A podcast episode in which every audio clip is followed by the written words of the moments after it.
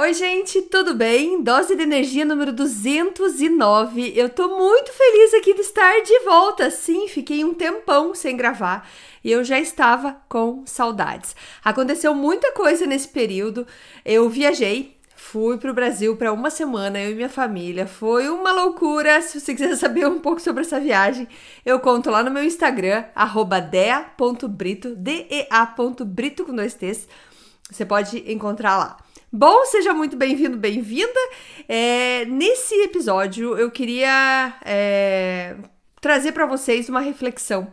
É, eu já falei aqui sobre afirmações, sobre a gente ter pensamento positivo, coisas que muita gente fala, ah, é balela e tudo mais. Enfim, o que eu andei pensando? Eu andei pensando assim: quem é o público do Dose de Energia? Quem tá me escutando? E eu cheguei à conclusão é, que são pessoas como eu que querem aprender mais, que querem saber mais, porque querem se tornar uma pessoa melhor. É... E por que eu tô falando tudo isso? Porque às vezes eu fico aqui me desculpando. Ah, eu sei que você não gosta de tal coisa, eu sei que você não gosta. Não, gente, todo mundo que tá aí escutando está querendo aprender mais, está querendo mais da vida. Porque senão você não estaria aqui.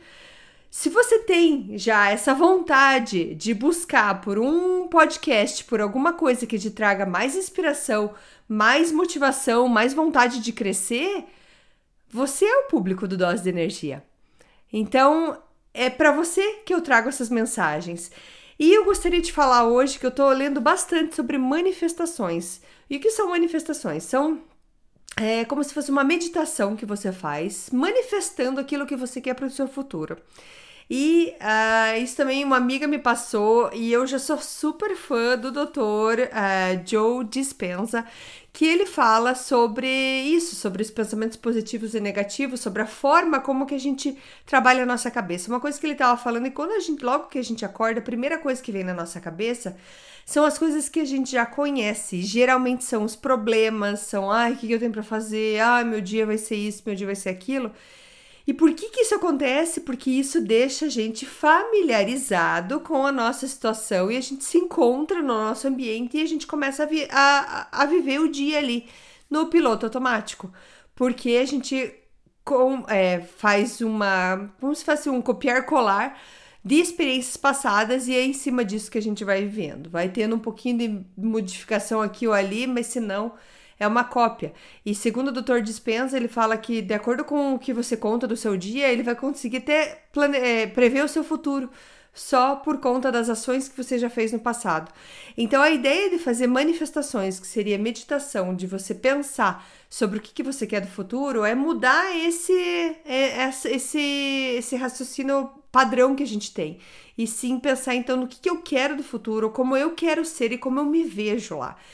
E Desculpa. Uma das coisas que eu tava lendo também fala muito sobre você já se ver na posição que você quer, na condição que você quer, porque quando você se sente nessa posição, você começa a agir como uma, a tal pessoa e isso atrai coisas boas. E eu lembrei de um episódio que eu não lembro se eu já contei aqui, mas eu é, hoje me veio essa ideia de contar para vocês.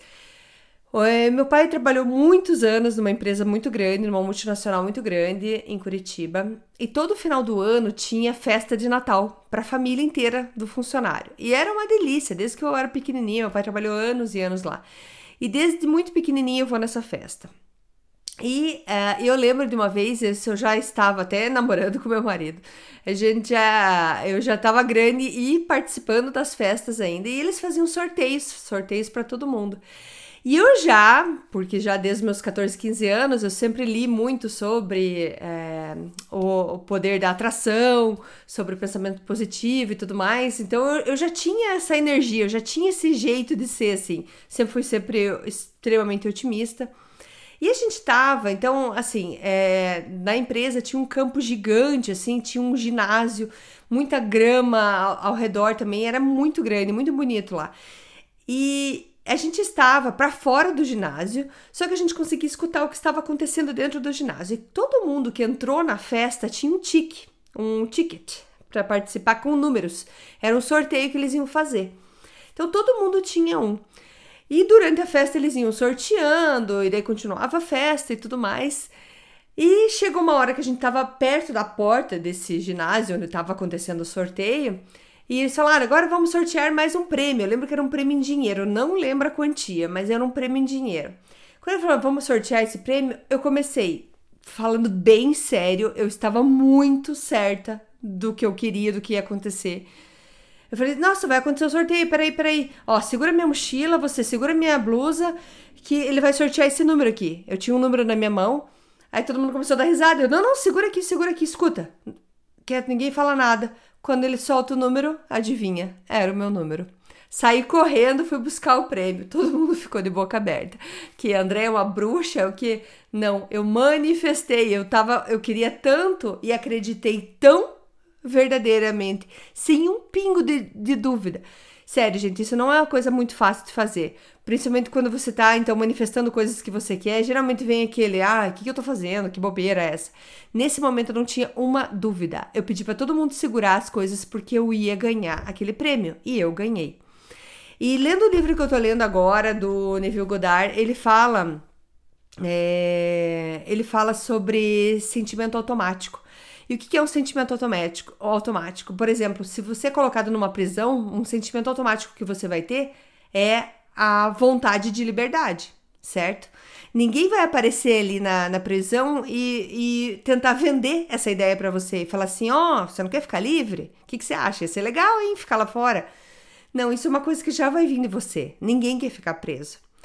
E por que, eu tô falando isso? Eu tô falando isso porque, assim, no meu dose de energia, no, no meu Instagram, eu recebo várias mensagens e às vezes tem pessoas que não estão é, de acordo com o que eu falo e isso é ótimo. O mundo precisa de gente, de pessoas que, que discordam de opiniões. Já falei aqui que eu gosto de ler livros sobre opiniões contrárias, mas a, a ideia que eu quero dizer aqui é que no tanto no meu Instagram quanto aqui no Dose de Energia, eu trago para vocês aqui ideias, motivações, inspirações para você mudar a tua vida, para você ir lá e buscar alguma coisa melhor. Eu não tô aqui tentando convencer você de que você deveria ter uma vida melhor. Eu não quero te convencer que você, ó, oh, você devia buscar uma vida melhor para você. Não, o que eu tô te falando é como faz para ir buscar essa vida melhor. Como que eu vou chegar nessa minha vida melhor? Esses caminhos. Então eu não estou aqui para convencer ninguém de que tem que mudar a vida.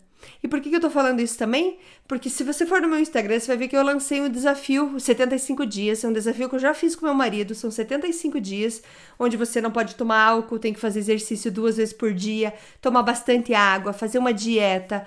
É, tem, tem outros pontos. E, e é um desafio durante 75 dias que é difícil.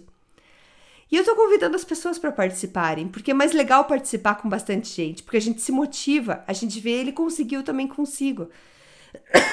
Esse é meu único objetivo, é, é trazer mais gente para esse momento é, de transformação, porque é maravilhoso esse desafio. E eu recebi algumas mensagens querendo mudar o desafio. Ó, oh, eu vou fazer, mas não vou fazer essa essa parte. Eu vou fazer, eu não concordo com isso, eu não quero aquilo. Cada um é livre para fazer. O desafio é de graça, você faz se você quer ou não quer.